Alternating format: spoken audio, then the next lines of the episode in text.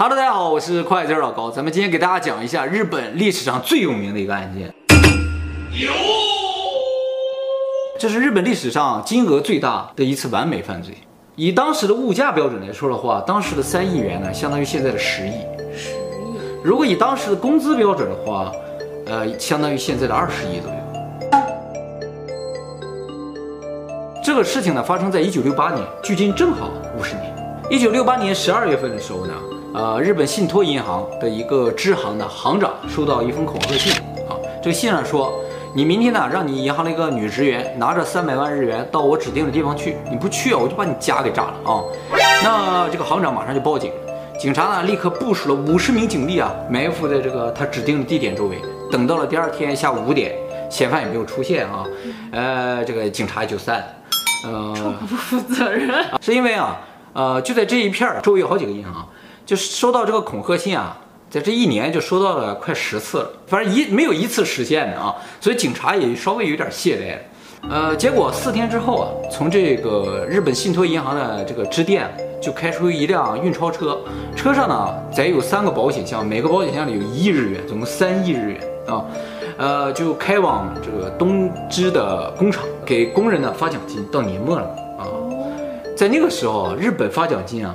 还都是发现金的，呃，要不是因为这个三亿元事件，可能现在也是在发现金的。是吗？啊，呃，原因呢，是因为日本是一个男权社会啊。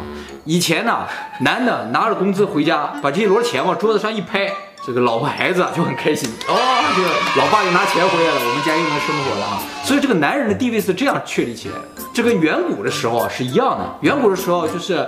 一个家庭里边的男人呢，出去狩猎，晚上拿一头鹿说会趴下扔在地上，这家里人都开心的啊。后来也就说，因为都走这个银行转账了，结果这个男人地位就越来越低了，就是老婆孩子不再感觉到说有这种冲击了，视觉冲击，啊，没觉得这个钱是老爸挣的，感觉好像是银银行发的。那以前抢钱岂不是很方便？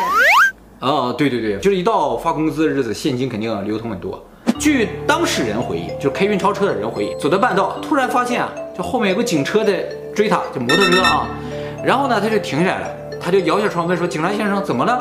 这个警察就说了：“我们刚才收到线报啊，你们行长的家被人炸了，你这辆运钞车上也有炸弹，定时炸弹。你们赶紧下来，我我再调查一下啊。”这些人因为都是这个银行的嘛，他们都知道这个四天前的事儿，所以啊，赶紧就很配合的都下来了。下来，而且躲得远远的。他说：“你们走远一点啊！”然后他就钻到车底下去了，把事先准备好的一个发烟筒啊，一拉开，噗，就就像烟花一样，你知道吗？开始冒烟呢。他就喊：“要爆炸了，快跑！”这些人就玩命的跑啊，都跑到一个很远的地方在那张望。然后呢，这个人就马上上了这个运钞车，就把运钞车开走了。哦。据当时的目击者称，他们当时的唯一的感受就是这个警察真勇敢。结果过了一会儿，他们反应过来有点不对。首先呢，就是那冒烟的地方还得原地冒烟，车被开走了而已。再一个呢，就是看他那个摩托车啊，当时注意只是个白色摩托车，就以为是警车。仔细一看啊，不对，因为警车都是本田的摩托车，哦，而他停的那辆丰田不是丰田，他停的辆是辆雅马哈的摩托车。哎呀，那不是做钢琴就是啊，对，什么都做了。马上就联系银行，银行就说没听说这事儿啊，糟了，赶紧报警。警察收到报警之后，二十分钟之内，全东京封锁了，就抓这个运钞车。结果这一抓就是五十年，从案发后二十分钟开始抓，而且是全程封锁的开始抓，抓了五十年没抓着。当天啊。是日本严打的日子，就是每到年末的时候，日本东京这个地方已经严打，所以各个路口、重要路口都设有这个警察的关关卡。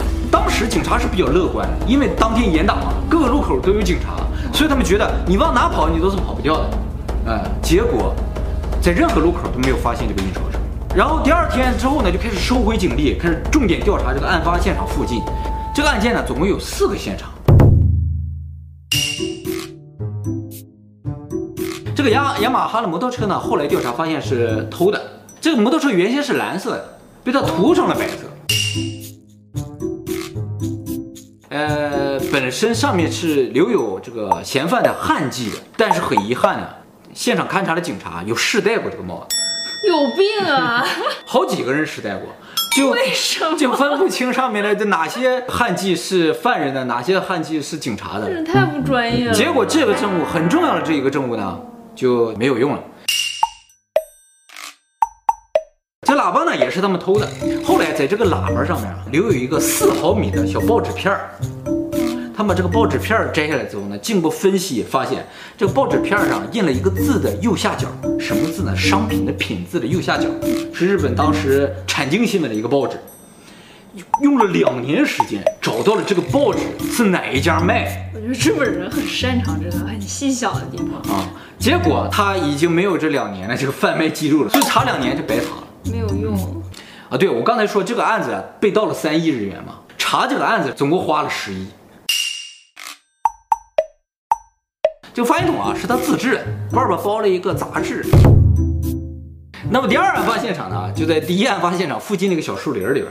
他们在这个小树林里边找到了运钞车。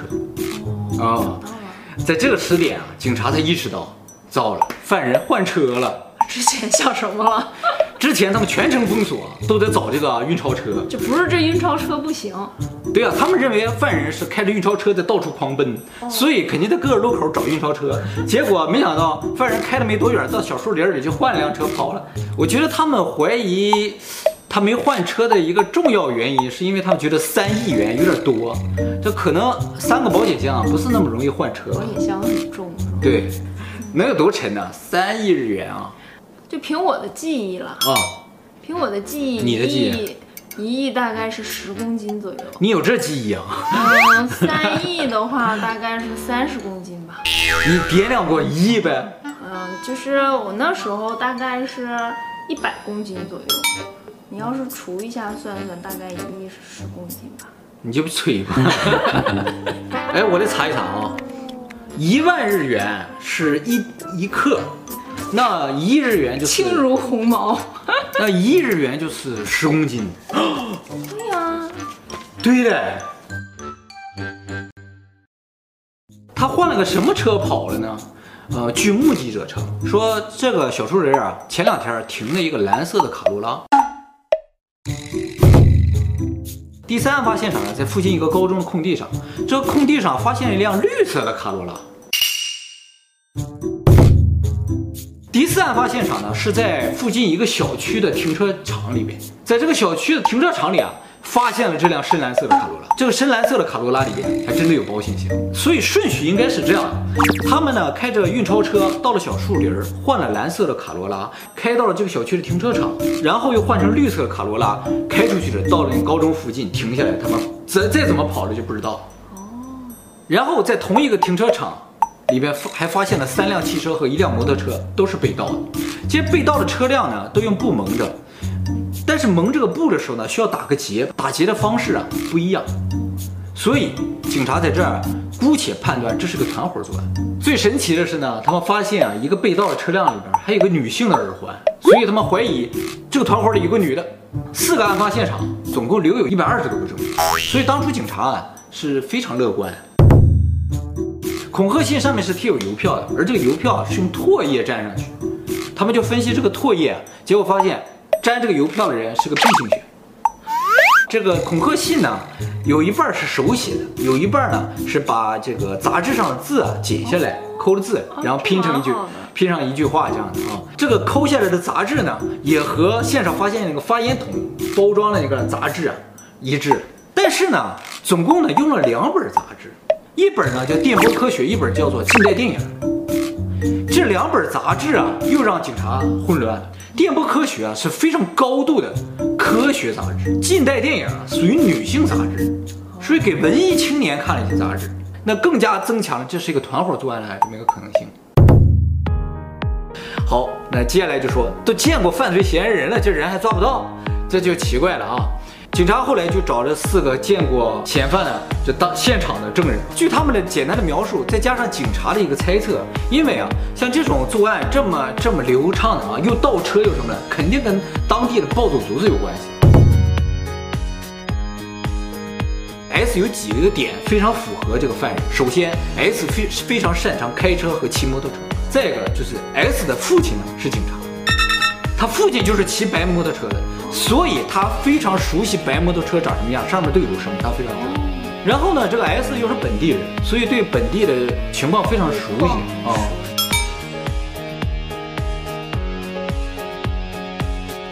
后来警察又调查了一下这个寄恐吓信那一天的日子啊，他呢在少管所，他就在警察局，所以呢，他也不可能是邮这个恐吓信的人。结果 S 案发后的第五天就服毒自尽。S 死了之后呢，警察呢就把这个在现场见过这个假警察的这四个运钞车上的人叫去参加他的葬礼，在他葬礼上去看看是不是他。去了之后，这四个人看了这个 S 啊，说有点像。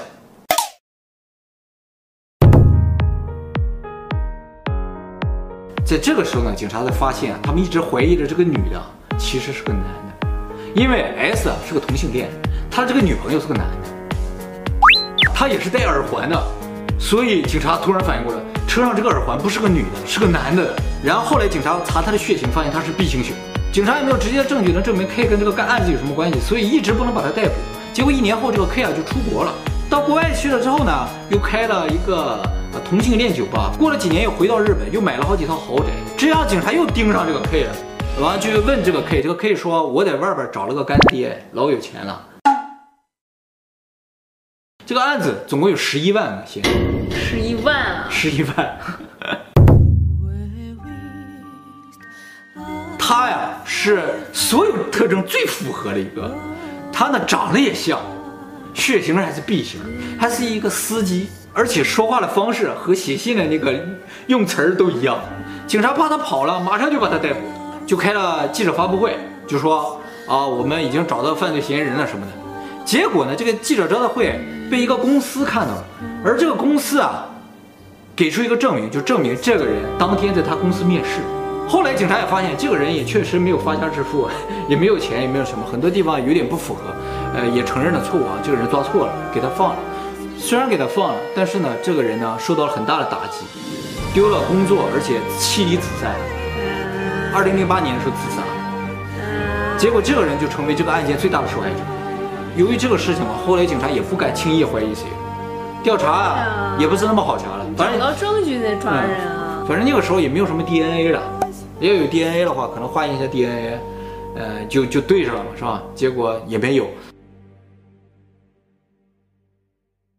那么这个事情彻底结束之后呢，蹦出一伙人都自称说，我就是当初抢这个钱的人，哦、但是后来都在警察的调查之中呢，被证明都是假的，因为当时这三个保险柜里啊，除了钱和发奖金的信封之外，还放了些其他的东西，而这个东西只有犯罪嫌疑人才知道。而且再一个就是，这个他去点着点着这个发音筒冒烟的时候，因为这个发音筒出了故障没点着，他用了一个极为特殊的方法把它点着的。就是后来警察在调查这发音筒的时候发现，那么用了什么方法把它点着了？去问这几个人，这个几个人也没答上来。后来这个事情呢也被拍成了电影、电视剧，写成小说。呃，这个事情里边呢，这个没有人人员伤亡，虽然因为警察的误查造成一个人自杀，但是呢，案件直接导致人员伤亡是没有的。所以呢，这个老百姓对这个案子呢是没有什么憎恨的。银行表面上损失了三亿日元，其实银行并没有损失钱，是由一个国外的保险公司给日本赔了，所以整个日本国内是没有损失钱的。老百姓就觉得哇，这个小子这案办得好啊，啊，什么都没损失，还挣了钱，还这么具有传奇色彩，警察也抓不着，真是太牛了。都很崇拜他，嗯、是吗？三亿啊！你说这钱都哪去了？你没发现我很有钱吗？你果然的，嚯，哦，哦，哎呦我天！而且是他这连，这是连号的，连号的，很漏哎。